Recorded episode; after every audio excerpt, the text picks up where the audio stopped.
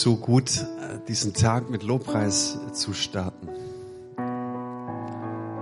Dass ich es in meinem Herzen selber ausrufe, das, was mein Hirn vielleicht unter der Woche vergessen hat, dass du regierst, dass du der Sieger bist, Herr, dass du unser Gott bist, der in seiner Stärke, in seiner Kraft jeden Tag zu uns kommen möchte. Und wir beten dich an, Herr. Du bist der König unseres Lebens. Du bist der König dieses Hauses über diesen Sonntag, über diesen Gottesdienst. Und ähm, unser Herzenswunsch ist, dass du uns heute Morgen begegnest. Und deswegen bin ich heute Morgen aufgestanden, weil ich diesen Wunsch habe, Herr Jesus, dass du Begegnung stiftest, dass du neu in die Herzen sprichst, dass du neu ermutigst, neu ausrichtest, Herr, dass du neu begeisterst. Wir warten für diesen Gottesdienst alles von dir und wir geben dir die Ehre. Wir loben dich, wir preisen dich. Herr, du bist das Beste, was wir sagen können. Niemand außer dir, Herr Jesus. Amen. Amen. Hey, schön euch zu sehen. Großartig. Francisco, wir sind zwar live, ist vielleicht ein bisschen peinlich, die Kamera ist nicht auf dich gerichtet. So schön, dich zu sehen, hey, wirklich, klasse. Schön, dass ihr da seid. Jawohl. Wir machen weiter in unserer Predigtreihe Metamorphosis. Metamorphose, was ist mit der Metamorphose gemeint? Selbstverständlich. Ähm, ja, erstmal dieses Bild aus der Tierwelt, dass die Raupe zum Schmetterling wird, ähm, sehen wir auch ganz schön an diesem Bild. Aber es geht auch darum, dass wir in dem Bewusstsein leben, dass Gott sein Leben, seine Liebe, seine Güte, seine Kraft in uns zum Ausdruck bringen möchte. Er möchte unser Leben gestalten. Ne? So finden wir diesen Kerngedanken im Neuen Testament. Christus lebt in uns und er möchte immer mehr Gestalt in uns annehmen. Und das sehen wir auch ganz toll hier an diesem Porträt, das die Nancy gemalt hat, so Woche für Woche nimmt dieses Porträt immer mehr Gestalt unter uns hier an. Ne? Und so ist es auch mit Jesus Christus. Ja, es ist hier eine Wahrheit. Er lebt in dir, er lebt in mir. Aber du darfst auch immer mehr werden wie er. Ja, das ist die, die zweite Wahrheit. Und wir sprechen heute über dieses Thema Gott gestaltet durch dich. Wir könnten sagen, naja, äh, Gott gestaltet durch dich. Aber hört ihr den Unterschied? Gott gestaltet. Er will gestalten durch dich. Und das ist ein Riesenunterschied. Jetzt ist die Frage, erleben das Menschen tatsächlich auch? Ist ja schön, Manu, dass du das predigst, dass du davon überzeugt bist. Ja, steht in der Bibel, vor 2000 Jahren haben es Menschen erlebt, aber erleben es Menschen wirklich auch heute? Ist es so, dass ich nach einer gewissen Wegstrecke nach ein paar Jahren zurückschauen kann auf mein Glaubensleben und sagen kann, ja, er lebt in mir. Ich fand das gerade so witzig. Die schauen immer auf die Kamera. Jetzt bin ich kurz aus dem Konzept gekommen. Ich muss in die Kamera schauen, die ist rot. Genau. Er lebt in mir und äh, ich kann auch wirklich berichten davon, was er getan hat. Und äh, ich habe meine liebe Nachbarin gefragt, die Dorothea, rübergegangen, habe bei ihr geklingelt, sag mal, du bist jetzt lange mit Jesus unterwegs. Sie hat mir verraten, 34 Jahre, darfst nach vorne kommen. Was kannst du denn erzählen, wenn du auf die letzten 34 Jahre zurückblickst? Wie hat deine Metamorphose ausgesehen? Darfst gerne berichten. Also ich kann bestimmt sehr, sehr viel berichten von den 34 Jahren. Gar nicht das, was ich jetzt so alles sage. Aber ihr könnt mich hinterher ganz, ganz viel fragen, wenn ihr wollt. Auf jeden Fall ist es wirklich so, dass Gott mittlerweile durch mich auch andere Menschen verändert, aber erstmal musste er mich verändern. Da musste ich erstmal durch eine heftige Zeit durch. Ich bin halt in einem sehr strengen katholischen Umfeld aufgewachsen. Das war so streng, dass wenn wir sonntags nicht in der Messe waren, haben wir in der Schule Strafarbeit aufbekommen. Ich war gläubig. Auf jeden Fall, für mich war Jesus Christus der Heilige Geist, der Vater, das war für mich selbstverständlich. Ich war wirklich ein sehr gläubiger Mensch. Ich habe Kindergottesdienste gemacht, ich habe äh, wie heißt es, Firmenvorbereitung, Kommunionvorbereitung, all das, was eigentlich in der katholischen Kirche ist. Ich habe äh, Pfadfinderstämme aufgebaut, sogar mehrere, weil wir dann ein paar Mal umgezogen sind. Und äh, immer mit dem Hintergrund, dass die Kinder Jesus Christus kennenlernen. Trotzdem hat es für mich eine Situation gegeben, das ist jetzt genau 34 Jahre her, am 14.02.87 bin ich in der Kur gefahren, weil bei mir alles zu Hause zusammengebrochen ist. Und ich habe gesagt, ich muss jetzt mal an mich denken, ich muss mal was anders tun, sonst geht alles wirklich noch ganz kaputt, auch die Kinder. Und ich komme an der Kur an und treffe sofort an der Anmeldung schon jemanden, die ist, äh, die hat dann auch das Zimmer neben mir bekommen. Und daraufhin sind wir eigentlich sehr schnell ins Gespräch gekommen. Sie hat mir von Jesus Christus erzählt. Sie hat mir davon erzählt, dass es auch die äh, Pfingsten wieder gibt, dass es Wunder gibt, dass es Heilung gibt. Das kannte ich von der katholischen Kirche nicht. Und so sind wir einfach, haben wir sehr viel an dem Tag, an dem, direkt an dem ersten Tag sehr viel sind spazieren gegangen. Und abends habe ich mich vors Bett gekniet und habe mein Leben Jesus gegeben. Mit all dem, was im Moment war, mit all den Sachen, die passierten, mit, mit allem, was da war. Und wie ich aufgestanden bin, habe ich gemerkt, es ist was anderes. Hier hat sich was verändert. Ich hätte das damals nicht bezeichnen können, was es ist, aber heute weiß ich, damals war ich eine gläubige Frau, jetzt war ich ein Kind des allmächtigen Gottes, jetzt war ich die Tochter des Allerhöchsten und das hat mein Leben komplett verändert.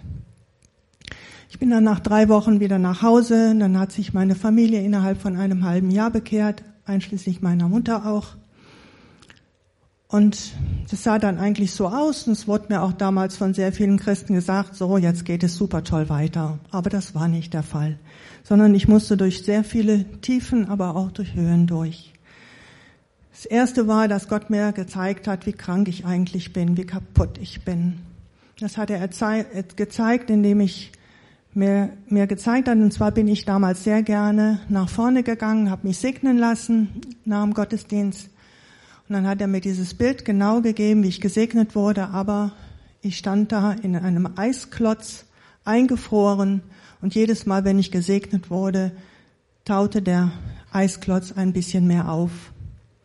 Dann hatte ich die Situation ein paar Jahre später, dass ich gedacht habe, so, jetzt bin ich heil, jetzt kann ich endlich für Jesus weitergehen.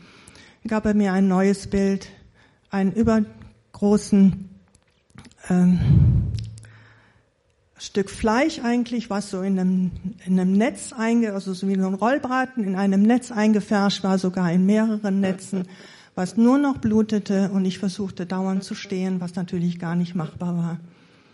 Und er fragte mich, ob er weiter an mir arbeiten darf, was ich natürlich bejaht habe. So gab es bei mir immer wieder Höhen und Tiefen, so war ich immer wieder arbeitslos. Gott hat geholfen.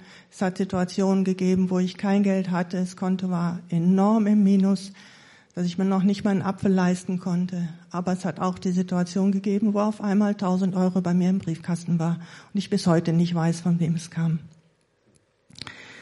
Dann habe ich natürlich auch solche erlebt, Sachen erlebt, wo ich Zeit mit ihm verbringen wollte und ich hatte den Eindruck, Gott ist nicht da und ich mich wirklich tief gefragt habe, bin ich überhaupt noch Christ? Habe ich jetzt nicht alles vermasselt? Habe ich nicht alles, alles verkehrt gemacht? Und dann gab es natürlich auch wieder die Zeiten, wo ich genau wusste, jetzt sitze ich beim Papa auf dem Schoß und ich darf relaxen, ich darf einfach da sein. So ging es einfach weiter. Aber Gott hat mich auch dahin geführt, zu vergeben. Das hat er mich ge wirklich gelehrt, auch allen zu vergeben, auch denen, die es gut mit mir meinten. Denn stellt euch mal vor, es, du bist so ein roher Fleischklotz und du wirst angepackt. Das tut weh. Das tut wahnsinnig weh. Und wenn das noch einer noch so liebevoll macht, es ist einfach, es ist einfach ein dicker Schmerz da. Und so, und so hat Gott mich einfach geführt. Und da möchte ich deshalb zum Abschluss mit euch wirklich ein Gebet vorlesen, was ich letztes Jahr gelernt habe. Gott denke nicht nur an die Männer und Frauen guten Willens, sondern auch die mit bösem Willen. Doch erinnere dich nicht an die Leiden, die sie uns zugefügt haben. Erinnere dich an die Früchte, die wir durch diese Leiden gebracht haben. unsere Kameradschaft, unsere Loyalität, unsere Demut, unseren Mut, unsere Großzügigkeit, die Größe des Herzens, die daraus entwachsen ist. Und wenn sie zum Gericht kommen, lass alle Früchte, die wir hervorgebracht haben, ihre Vergebung sein. Dorothea, vielen, vielen Dank. Gib dir mal einen ganz feurigen Applaus. Die eine Sache, dieses innere Zeugnis in sich zu tragen. Die andere Sache ist, es jetzt nochmal publik zu machen. Vielen Dank für, dein, für deinen Mut und äh, deine Entschlossenheit. Gott gestaltet durch dich. Das ist ein ganz tiefer Wesenszug. So ist er. Er will gestalten, er will durchdringen in den verschiedenen Bereichen deines Lebens. Er gestaltet und das verändert so vieles. Das kann diese Welt verändern. Vor ein paar Monaten sitzt unsere Vierjährige am Tisch mit mir und überlegt und, und ich denke was, was denkt sie denn nach? Und sagt, Mensch, was, was ist denn? Sagt sie, Papa, also ähm, Corona ist doch von alleine entstanden, oder? Ja, was erklärst du zu vier? Ja, sage ich ein vierjähriges Mädchen. Ja, ja, Corona ist so allein entstanden. Dann überlegt sie und zieht den Schluss daraus und sagt, dann müsste sich doch rein theoretisch auch mein Zimmer von alleine aufräumen können. Mega süß, ich lach total. Ja, was sagst du ihr jetzt? Äh, sag ich, du, pass mal auf, ich glaube, daraus wird nichts. Und ich habe ihr versucht, das Prinzip der Entropie zu erklären. Schon mal gehört, Entropie? ursprünglich aus der Wärmedynamik. Und dieses Prinzip wurde tatsächlich, oder dieser Gedanke wurde tatsächlich auch von der Psychotherapie aufgegriffen. Ähm, das Prinzip der Entropie sagt, nichts verbessert sich automatisch. Wenn du die Dinge in ihrem Zustand lässt, verschlechtern sie sich. Ja. Äh, ein Kaffee, ich komme gerade nicht an meinen Kaffee, der wird nach der Predigt kalt sein. Und wenn der nächste Woche immer noch steht, dann wird wahrscheinlich ein bisschen Schimmel drin sein. Wir können ja das Experiment machen. Und äh, am Ende des Monats, äh, so weit wollen wir nicht denken, wie das Ding da, drin aussieht. Wenn ich das auf mein eigenes Leben beziehe, dann muss ich sagen, ist dieses Prinzip der Entropie, wenn ich es mir ganz, ganz ernst zu Herzen nehme, eigentlich mal eine richtig schlechte Nachricht. Nichts wird automatisch besser. Im Gegenteil, die Dinge werden schlechter. So, was, was denkt Gott zu diesem Prinzip? Gott sagt uns, wir haben es im letzten Lied gesungen, er leidet darunter, dass es in meinem, in deinem Leben nicht vorwärts geht. Im Gegenteil, dass es rückläufig ist, dass es eher schlechter wird. Und vielleicht leidest du unter deinem Schmerz, vielleicht leidest du unter dieser Corona-Zeit gerade, aber weißt du, wer am allermeisten darunter leidet? Es ist dein Gott. Und der Plan Gottes wie er diese Welt gestalten möchte, ist Christus in dir. Ich habe lange Zeit, die ersten 20 Jahre in meinem Leben, wirklich ganz stark immer wieder nach, nach innerem Halt gesucht. Und, und ich hatte immer so dieses, dieses innere Bild vor mir, dass da, ähm, ich, ich bräuchte eigentlich eine Stange, an der ich mich festhalten kann. Ich bräuchte irgendein Geländer, ich bräuchte irgendein Gerüst. Ich möchte mich nicht an meinen selbstsüchtigen Wünschen entlanghangeln, ich möchte mich auch nicht an meinen Ängsten entlanghangeln. Ich brauche Sicherheit. Und mich hat es fasziniert, wenn ich Leute gesehen habe, die ein sicheres Auftreten hatten. Das hatte ich einfach nicht. Und dann kommst du zum Glauben. Ne? Jemand erzählt dir von Jesus, du lädst Jesus in dein Leben ein und du erlebst etwas, was in der Bibel auch steht. Christus kommt durch die Form seines Heiligen Geistes in dein Leben. Er lebt in dir. Er greift dich bei der Hand innerlich. Er möchte mit dir durch die Dinge gehen. Ähm, das gilt für meinen Charakter, das gilt für meine Nachbarschaft, das gilt für meine Familie. Er ist es und das ist der große Plan Gottes. Nicht du. Nicht deine, deine Wünsche, nicht deine Mechanismen. Und ich erzähle dir auch in dieser Predigtreihe nicht die fünf Tricks, wie du dich veränderst, sondern die Botschaft ist Christus in dir. Christus in dir. Das ist der Plan Gottes. Letzte Woche haben wir darüber gesprochen. Geistliches Wachstum geht in diesem Maße voran, wie du bereit bist, deine Brillen abzulegen. Gott möchte große Erweckung schenken. Das sehen wir im Leben von Petrus, als er in, in Jaffa war. Und dann kommt, muss diese Erweckung aber durch einen sehr, sehr schmalen Filter, und das ist sein Herz. Bin ich bereit, die alten Brillen abzulegen, dass Gott durchbrechen kann, dass Gott Gestalt nehmen kann in dieser Welt, in meinem Leben? Und wir haben im Galaterbrief im zweiten Kapitel einen unglaublich starken Vers. Dort heißt es, nicht mehr bin ich es, der lebt. Nein, Christus lebt in mir. Und solange ich noch dieses irdische Leben habe, lebe ich im Glauben an den Sohn Gottes, der mir seine Liebe erwiesen und sich selbst für mich hingegeben hat. Sagt er weiter, ich weise Gottes Gnade also nicht zurück. Denn das Gesetz kann uns nicht dazu verhelfen, vor Gott gerecht dazustehen. Wäre es anders, dann hätte Christus nicht sterben müssen. Mal ganz kurz aufgreifen diesen Gedanken. Er sagt, ich lebe nicht mehr. Was heißt es jetzt? Killt Jesus deine Persönlichkeit? Nein.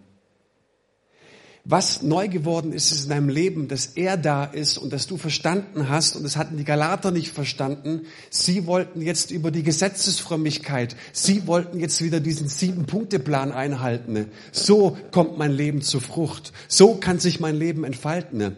Und Paulus sagt, nein, es sind nicht die Tricks, es ist nicht deine Willenskraft und es ist auch nicht so, dass diejenigen, die unter uns am kreativsten sind, am weitesten mit Jesus kommen. Weißt du, was wirklich neu geworden ist in deinem Leben?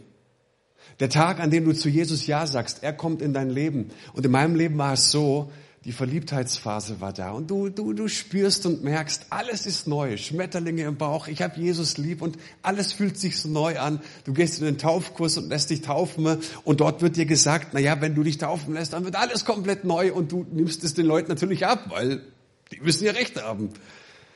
Und dann merkst du nach einer gewissen Zeit, oh hoppla, ist ja nicht so neu alles. Ich bin immer noch ungeduldig. Ich fahre manchmal immer noch aus der Haut. Da gibt es so die eine oder andere, dann merkst du auf einmal diesen christlichen Begriff Gewohnheitssünde. Dass es das ja noch gibt. Und da frage ich mich, was ist denn eigentlich neu geworden? Weißt du, was wirklich neu ist in deinem Leben? Und wenn du nach 30 Jahren Christsein eigentlich sagst, irgendwie ist alles zu Ende gekommen, ich spüre davon überhaupt gar nichts, dann ist für dich diese Botschaft genauso. Weißt du, was neu geworden ist in deinem Leben? Christus in dir. Dass du einen Gott hast, der die Kontrolle hat über dein Leben.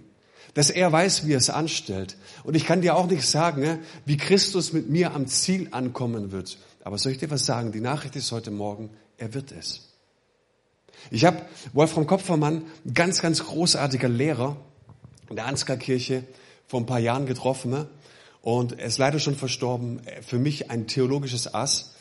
Und ich fragte ihn im Alter, weil ich den faszinierend fand, viel Weisheit, ähm, klaren Durchblick, ein geistlicher Mann. Und ich habe ihn gefragt, sag mal, so am Ende, äh, ich wusste nicht, dass es das Ende seines Lebens ist, aber so im hohen Alter, ähm, was ist es, was du sagen würdest, was ist die Quintessenz deines Glaubens? Und er sagte mir, und das fand ich faszinierend, ich muss nicht an meinen eigenen Glauben glauben. Seid ihr bei mir? Christus trägt. Ich muss nicht meinen Glauben tragen, der Glaube trägt mich. Und Christus in mir ist das Neue. Er will immer mehr Gestalt annehmen. Und wenn ich durchlässig für ihn werde, wenn ich auf seine Stimme höre, die er mir jeden Tag zuflüstert, dann sagt er mir, ich möchte durchbrechen in die Art und Weise, wie du deine Konflikte löst. Ich möchte durchbrechen in deinem Charakter. Ich möchte durchbrechen in deiner Sexualität. Oh. Ich möchte durchbrechen in deiner Beziehungsfähigkeit. Und das sind Themen, verschließt du dich vor ihm oder sagst du, Jesus, ich preise dich über meine Sexualität, über meinen schlechten Charakter, über meine Unfähigkeit, Beziehungen zu leben, aber ich glaube, dass du durchbrechen wirst. Warum? Weil du in mir lebst. Was ist wirklich neu nach deiner Bekehrung? Christus in dir. Das ist neu. Und neu ist, dass du keinen einzigen Schritt mehr ohne ihn gehen musst. Das ist neu geworden. Und das wird unmerklich, also das, das wird man unmöglich, das bleibt unmöglich unbemerkt. Menschen erkennen das, was die tragende Mitte deines Lebens ist. Und Menschen erkennen das, ob du einfach nur fromm bist oder ob irgendjemand in dir lebt. Mein Papa sagte mir mal, ist nicht gläubig, sagte, ich glaube an das ganze Zeug nicht, aber soll ich dir was sagen? Und es hat mich fasziniert. Irgendwas muss dran sein, sagt er, weil ich sehe es ja an dir, ich sehe es an euch, an, an mir und meinem Bruder. Und das fand ich schon sehr erstaunlich. Und es ist dieses Bewusstsein, er lebt in mir. Campus vor Christus hat vor ein paar Jahren ähm, äh, T-Shirts gedruckt mit diesem Slogan, er lebt in mir. Also er, die Person, die Herrlichkeit Gottes lebt in mir. Aber, und es ist ja ähm, dieses, äh, dieses Wortspiel, ich habe ihn auch erlebt in mir. So wie es Dorothea uns berichten kann. So wie es viele andere Leute hier in diesem Raum berichten können. Wir haben ihn wirklich erlebt in uns. So, wie gestaltet Gott diese Welt? Du kannst dir vorstellen, ähm, du stehst an der Brenz oder wo auch immer und schmeißt einen Stein ins Wasser. Was passiert? Diese konzentrischen Kreise bilden sich. Und der erste Kreis ist, wie gestaltet Gott diese Welt in dir, durch dich? Er wird dich erstmal verändern. Das zweite ist, wie, wie er es tut, erfahren wir auch im Galaterbrief. Meine Kinder heißt es dort in Kapitel 4. Ich leide noch einmal Geburtswehen um euch, bis Christus in eurer Mitte Gestalt angenommen hat. Und das ist eine bahnbrechende Erkenntnis für die Selfie-Generation, für Menschen, die sehr, sehr individualistisch und unterwegs sind und freie Vögel sind. Hast du diesen Gedanken schon mal aufgegriffen, dass auch in unserem Miteinander, wie wir zusammenhalten, wie wir uns anfeuern, wie wir uns begeistern, wie wir uns ermutigen, wie wir uns trösten, dass in dieser Art und Weise Christus auch Gestalt annehmen möchte? Fand ich faszinierend, weil Jesus im Johannesevangelium sagt, hey Jungs, am Ende seines Lebens, ganz am Ende sagt er, und wenn du ganz am Ende bist, dann überlegst du dir sehr gut, was du sagst. Er sagt, hey, die Art und Weise, wie ihr miteinander umgeht, wie ihr eure Konflikte löst, darin wird die Welt erkennen, dass die Botschaft echt ist. Und die Welt schaut nicht nur in den Gottesdienst, sondern die Welt also sie wird es erkennen und du spürst es, was passiert in den Kleingruppen, was passiert in den einzelnen Gesprächen, wie reden wir übereinander, wie reden wir miteinander. Das wird die Welt sehen und spüren. Und ich fand es cool, diese soziale Komponente. Und der dritte Kreis, mit dem ich über euch sprechen möchte, ist ähm, Johannes 3,16, einer der berühmtesten Verse aus der Bibel. Denn Gott hat der Welt seine Liebe dadurch gezeigt, dass er seinen einzigen Sohn für sie hergab, damit jeder, der an ihn glaubt, nicht verloren geht, sondern das ewige Leben hat. Und dieser Vers sagt uns, dass dieser Gott diese Welt gesehen hat, nicht nur gesehen hat, er hat nicht nur über sie gesprochen. Er hat nicht nur gute Ideen gehabt, was man machen könnte, sondern er ist Mensch geworden. Und hier zeigt es uns ganz klar, diese Liebe, diese Liebe hat Gestalt angenommen in dieser Welt. Weißt du, dass Gott diese Welt liebt? Ich habe es heute Morgen schon gesagt. Ähm, mach's doch mal. Nimm doch mal ein Blatt Papier, ein DIN A4 Blatt und mal mal einen Kreis und dieser Kreis steht für deine Bubble, für deine Blase. Und schreib doch mal die Namen da ein, die Person, die jeden Tag, den du über den Weg läufst. Nachbarn, Arbeitskollegen, Kommilitonen, Chefs, Professoren. Schreib alle rein, auch die, die du nicht leiden kannst. Und mach bitte mal diese Übung. Und geh mal hin im Gebet und sag Gott, so sehr hast du meine Welt geliebt diese Welt geliebt. Jede einzige Person. Gott will gestalten durch dich. Und er sagt, äh, genau diese Liebe, Römerbrief Kapitel 5, hat er durch seinen Heiligen Geist in unsere Herzen ausgegossen. Und wir müssen nicht für ein bisschen Liebe beten, sondern uns ganz neu zeigen lassen, dass schon alles da ist. Christus in uns. Du musst nicht um ein bisschen Liebe ringen. Er hat durch seinen Heiligen Geist unser Herz ausgegossen. Was du brauchst, ist neues Verständnis, das er aus dir heraus gestalten möchte. Die Frage ist jetzt, wie kann Gott in dieser Welt durch mich gestalten? Wie kann Jesus in meinem Alltag Gestalt annehmen? Wie kann diese Liebe am Arbeitsplatz, in der Schule, wo auch immer du dich auffällst, sichtbar werden? Weil hey, Gott ist sichtbar geworden. Dieser Johannes sagt uns in seinem ersten Brief im Neuen Testament, äh, gleich am Anfang, was wir gesehen haben, was wir gehört haben und was wir betastet haben, davon spreche ich. Das heißt, er sagt hier ganz klar, diese Liebe ist wirklich anfassbar gewesen, sie ist greifbar gewesen, sie ist erlebbar gewesen, sie ist spürbar gewesen, sie hat unsere Herzen verändert. Und das braucht diese Welt. Diese Welt braucht, dass diese Liebe anfassbar wird. Wie wird diese Liebe anfassbar? Durch dich. Jetzt gerade schwierig, um die Hand zu reichen. So, aber dass Menschen sagen, wir haben diese Liebe erlebt. Warum? Ich habe den Manu getroffen. Ich habe den Francisco getroffen. Ich habe den Robert getroffen. Ich habe den Thomas getroffen. Seid ihr bei mir? So, und ich möchte mit euch jetzt ähm, in der zweiten Hälfte einen Mann anschauen und möchte nur eine Beobachtung, eine einzige Beobachtung, ihr werdet sehen, das reicht vollkommen aus, heute Morgen, eine Beobachtung machen und sie soll uns helfen, dabei zu verstehen, wie Gott gestaltet, wie Gott durch dich gestaltet, wie Gott diese Welt in eine Metamorphose versetzen möchte, bringen möchte. Und ich möchte mit euch einen jungen Mann anschauen, das ist der Timotheus. Timotheus hat, ähm, oder an Timotheus gingen zwei Briefe im Neuen Testament. Er wird viel öfter erwähnt als in den Timotheusbriefen. Und er war ein Schüler von Paulus. Und zwischen den beiden erfahren wir, war ein richtig inniges Verhältnis. Also du erfährst irgendwann mal in den Briefen, mein geliebter Sohn oder äh, mein geliebtes Kind. Also die waren schon richtig dick zusammen. Und mit Anfang 20, vielleicht mit 19, vielleicht mit 21, ich weiß es nicht genau, wird Timotheus seinen Ort, in dem er gelebt hat. Es war ein stilles Örtchen, da ging nicht viel ab und, und irgendwie ist auch alles cool. Und er hatte jetzt auch nicht den Drang, von zu Hause wegzukommen, weil alles so schrecklich ist. Und trotzdem wird er mit Anfang 20 sein Elternhaus verlassen, wird in diese Welt ausziehen, um mit dieser Liebe Gottes diese Welt zu gestalten. Jetzt müssen wir fragen, warum macht er das? Es geht doch gut. Es ist doch eigentlich alles in Ordnung. Warum reist er aus?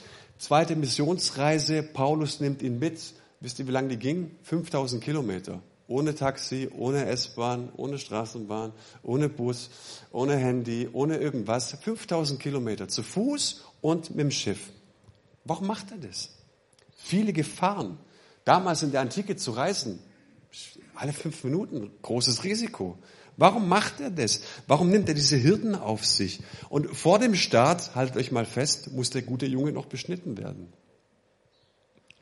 Nicht aus Gründen, dass er gerettet wird, sondern das waren missionarische Gründe. Das kann ich dir nachher bei, beim, im Sonnenschein draußen ein bisschen näher erzählen, wenn dich das interessiert.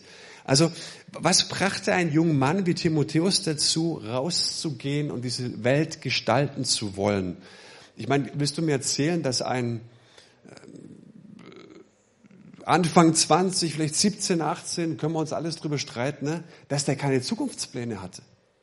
Das war damals nicht so, dass der nochmal ein Jahr ins Ausland geht nach seinem Abi.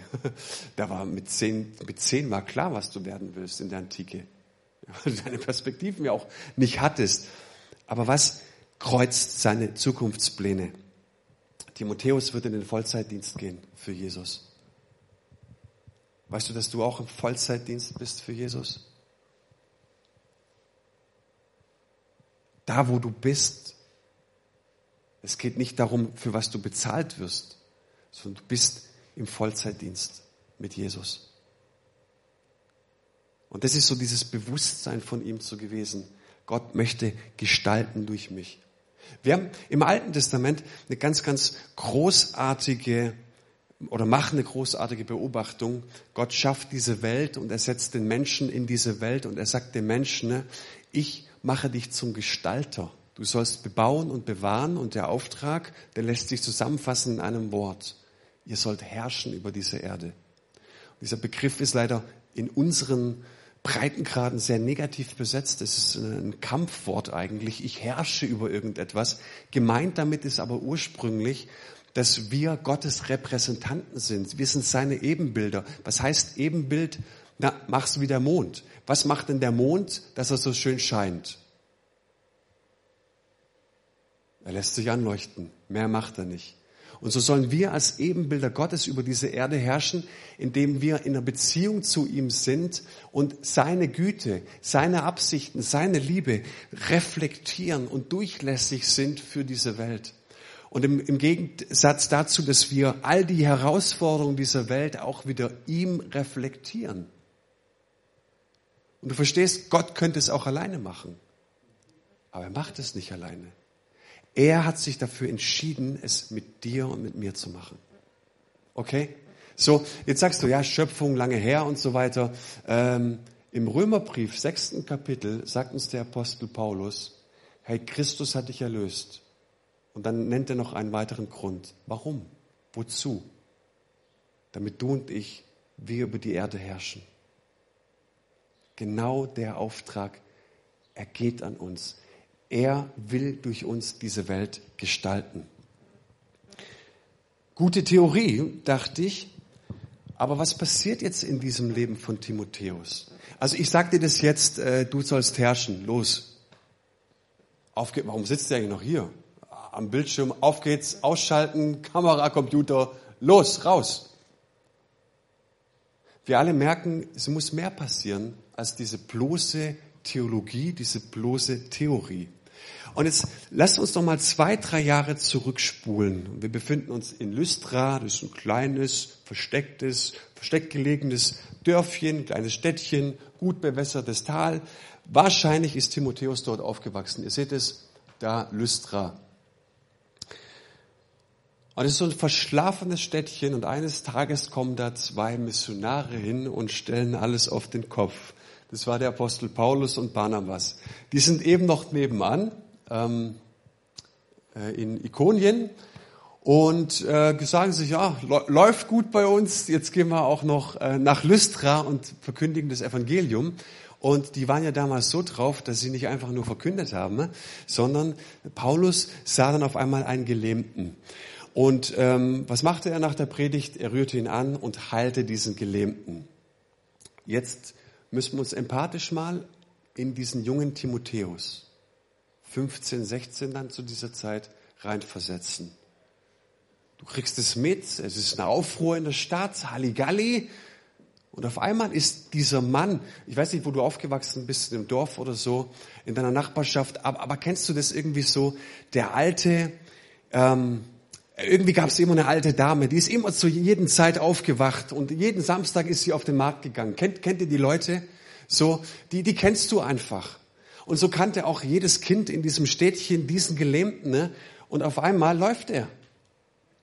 Und du wirst in der Folgezeit jeden Samstag, wenn einer auf den Markt geht oder sonst irgendwie was, jeder weiß, das war der Gelähmte, aber in der Folge wird jeder sehen, das ist jetzt der ehemalige Gelähmte. Das macht was mit dir. Du siehst etwas. Du hörst nicht nur einfach eine Theorie und Leute, der ist jüdisch aufgewachsen, der ist im jüdischen Glauben erzogen, der kannte das Alte Testament, die Schrift, ne? Aber das macht jetzt was mit dir. Und es gab es Leute damals in, in dieser Gegend, die glaubten, dass sich Götter auch in Menschen manifestieren konnten.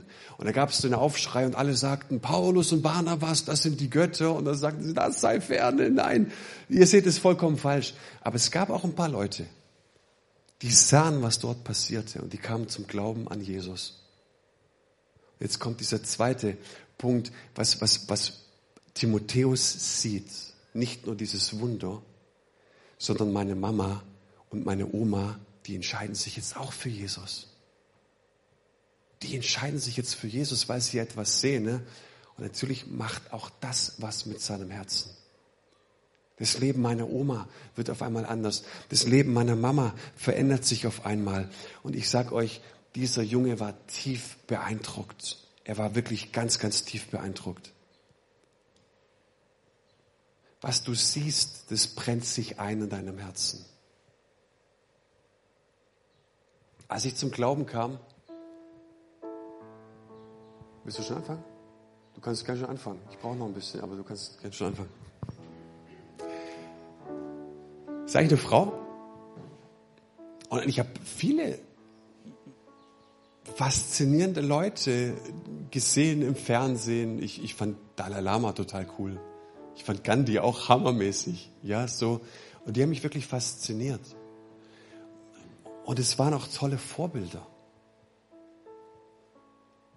Aber ich habe an einem Tag eine Frau getroffen, eine ziemlich einfache Frau. Und ihre evangelistische Masche an mir fand ich jetzt auch nicht so gut. Aber die erzählte mir von Jesus, was Jesus in ihrem Leben gemacht hatte. Eine sehr, sehr einfache Frau. Und soll ich euch was sagen? Ne? Das konnte Dalai Lama nicht mehr auslösen. Das konnte Gandhi auch nicht mehr auslösen. Diese einfache Frau, in deren Herzen Jesus brannte. Ich sagte, das will ich. Das will ich. Das möchte ich haben. Das brauche ich für mich. Und weißt du, es gibt viele Vorbilder. Ähm, die Rangliste der Vorbilder in der Bundesrepublik habe ich mal geschaut bei Stern. Was glaubt ihr, was Platz Nummer eins ist?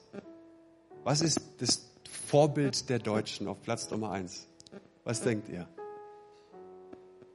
Die Mama. Die Mama. Platz Nummer zwei, Mutter Teresa.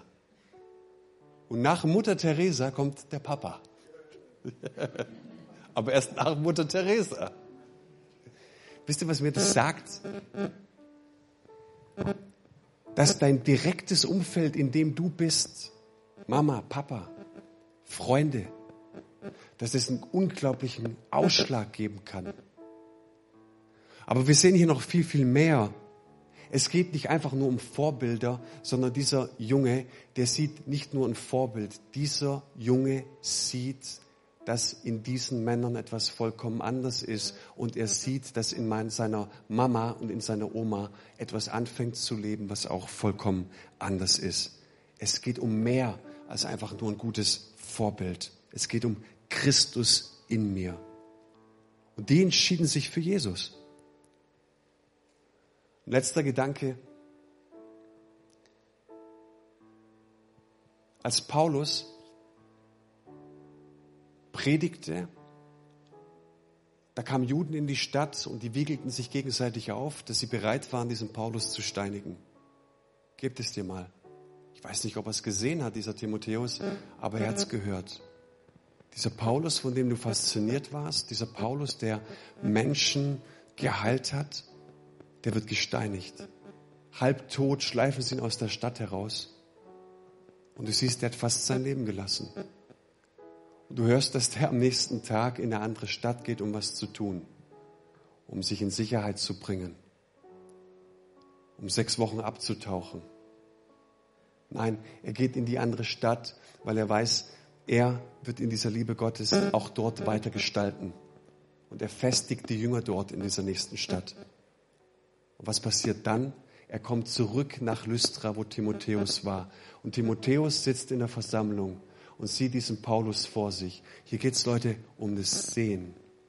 Er sieht diesen Paulus vor sich, wahrscheinlich noch grün und blau und rot im Gesicht. Und der Paulus predigt und er sagt, Leute, bevor wir in das Reich Gottes kommen werden, müssen wir viel leiden. Erzähl mir nicht, dass das nichts mit dir machen würde. Und oftmals sagen wir, hey, was, was für Programme bieten wir den Menschen, den jungen Leuten, den Kindern? Weißt du, was das Programm Gottes in dieser Welt ist? Du und Christus in dir. Dass du durchlässig wirst. Ist es immer einfach? Nein. Können wir gesteinigt werden? Gefühlt jeden Tag. Und trotzdem sehen Leute etwas in dir. Und wisst ihr, ich habe mir diese Gedanken gemacht und ich saß diese Woche bei jemandem und die Person hat mir gesagt, ich gehe in diese Gemeinde und ich sehe Menschen in dieser Gemeinde.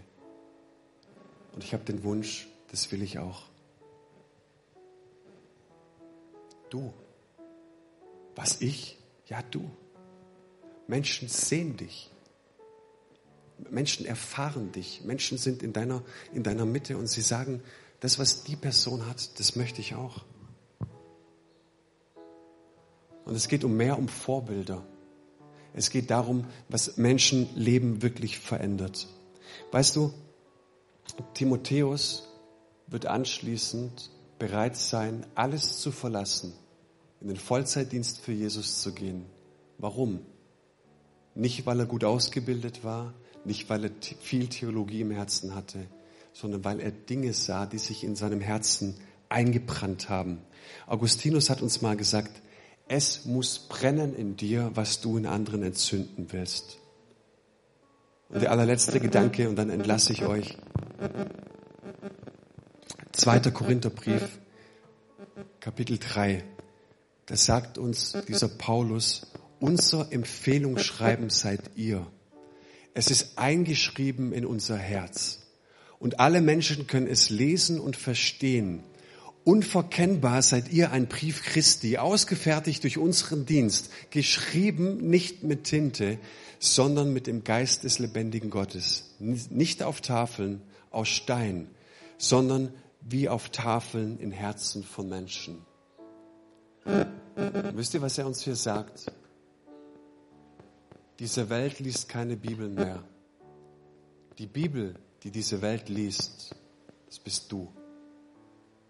Du bist der Brief von Jesus, den diese Welt liest. Christus in dir. Und ich möchte dir Mut machen. Vielleicht bist du heute Morgen hier oder am Bildschirm und du sagst, was? Bist du wirklich sicher? Christus wird dich gebrauchen? Dann sage ich dir, Galater 2, wirf diese Gnade nicht weg. Versuch's nicht auf deine Weise sondern sei durchlässig für diesen Christus in dir. Er lebt in dir. Ja, ich weiß gar nicht, wie will er denn am Ziel mit mir ankommen? Ich kann es dir auch nicht genau sagen, wie er es bei mir macht. Aber er wird es. Er wird es. Und Menschen können in deinem Leben was sehen. Nicht, weil du so raffiniert bist, so kreativ bist, so gut aussiehst. Nein. Es ist diese Botschaft, Jesus Christus lebt in dir. Er möchte sich durchdrücken. Er möchte Gestalt in deinem Leben annehmen.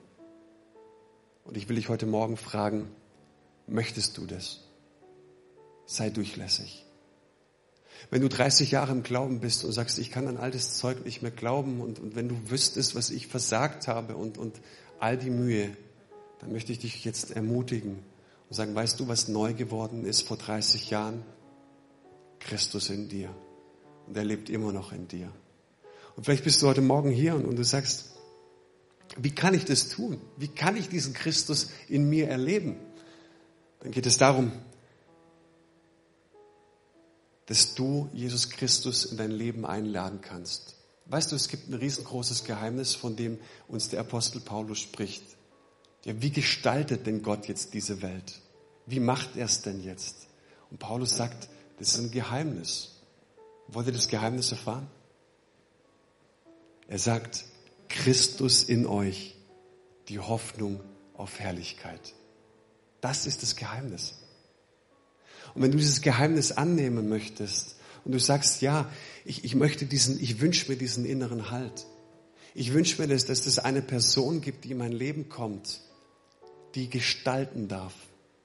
Dann darfst du ihn jetzt ganz persönlich in dein Leben einladen. Weißt du, die Dinge werden nicht automatisch besser in meinem, in deinem Leben. Du darfst einen mutigen Schritt gehen. Ja, er möchte gestalten, aber du musst ihm diese Erlaubnis geben. Du musst ihn in dein Boot holen. Du darfst ihn in dein Boot holen. Du darfst ihn ganz konkret einladen. Und ich habe das getan. Viele Menschen, die hier in diesem Raum sitzen, haben das bewusst getan, dass sie Jesus in ihr Leben eingeladen haben mit einem Gebet. Und ich lade dich ein, ob du jetzt hier bist ob du zu Hause am Bildschirm sitzt, du darfst dieses Gebet mit mir sprechen, du darfst dieses Gebet zu deinem eigenen machen.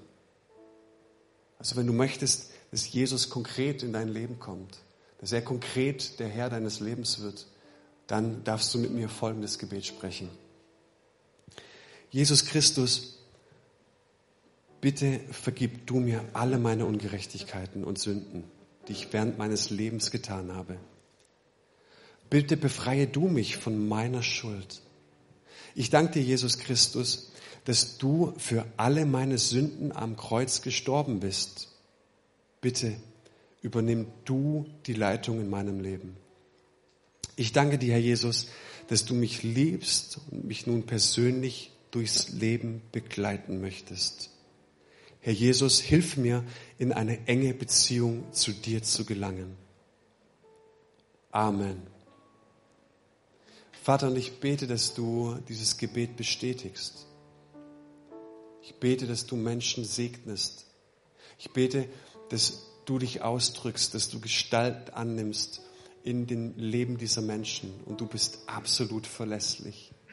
Es ist dein Wunsch, es ist dein Herz, es ist dein Wille, dass du Gestalt in uns annimmst. Hab Dank von Herzen. Amen. Amen.